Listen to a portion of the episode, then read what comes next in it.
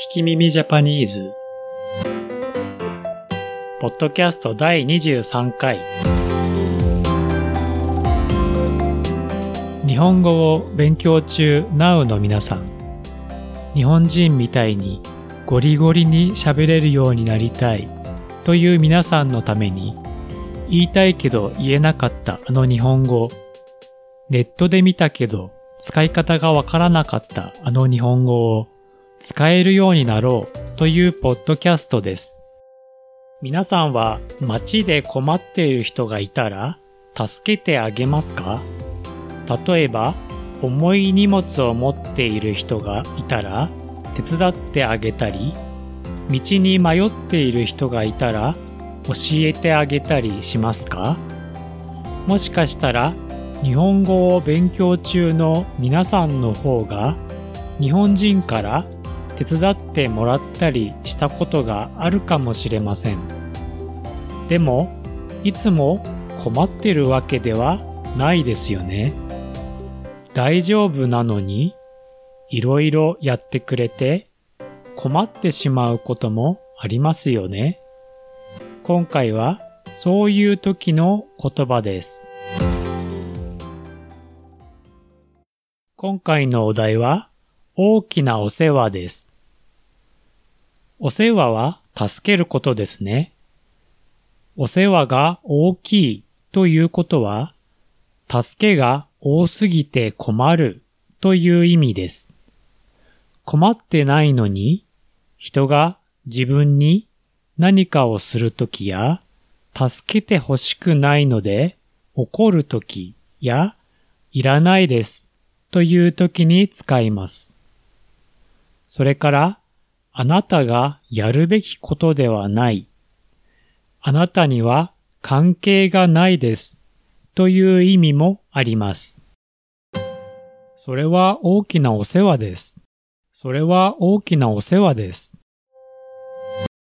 自分のことをよく知らない人に自分の悪いことや悩んでいることを言われるのは困りますよね。例えば、友達ではない人に、あなたはダイエットをした方がいいですよ、と言われたら、どういう意味ですか？あなたは太っていますよ、という意味かもしれません。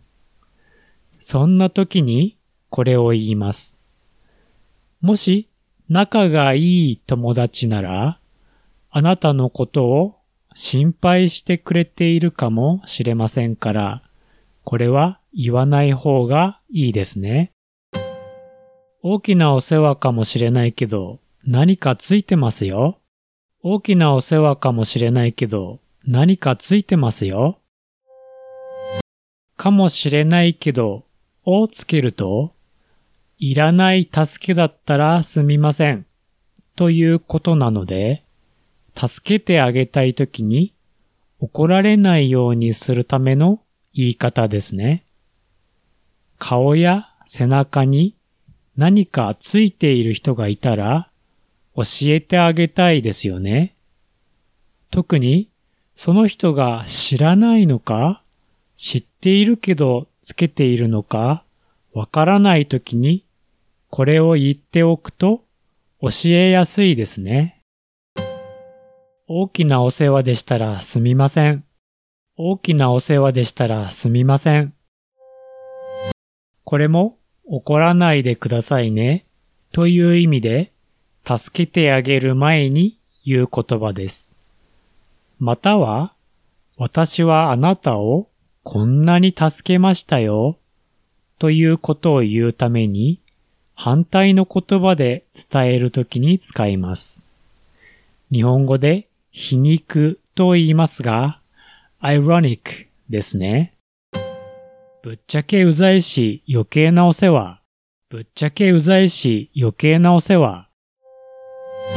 余計なお世話も大きなお世話と同じ意味です。ぶっちゃけは正直に言うとということです。うざいはいろいろとうるさいや聞きたくないということですから、本当にうるさいです。という怒っている時に言う文句ですね。SNS の世界には本当にうるさいことや聞きたくないことがたくさんありますから、そんな時にこれを言ってみるのもいいかもしれませんね。今回の聞き耳ジャパニーズいかがだったでしょうか？私は日本語の先生をしています。italki.com スラッシュ聞き耳 J で一緒にレッスンしましょう。Twitter と Instagram は、アット聞き耳ジャパン。コメント、いいね、フォローをお願いします。I'm teaching Japanese at italki.com slash 聞き耳 J。Twitter and Instagram accounts are at Kikimimi Japan. Please send me your comments, requests, and questions.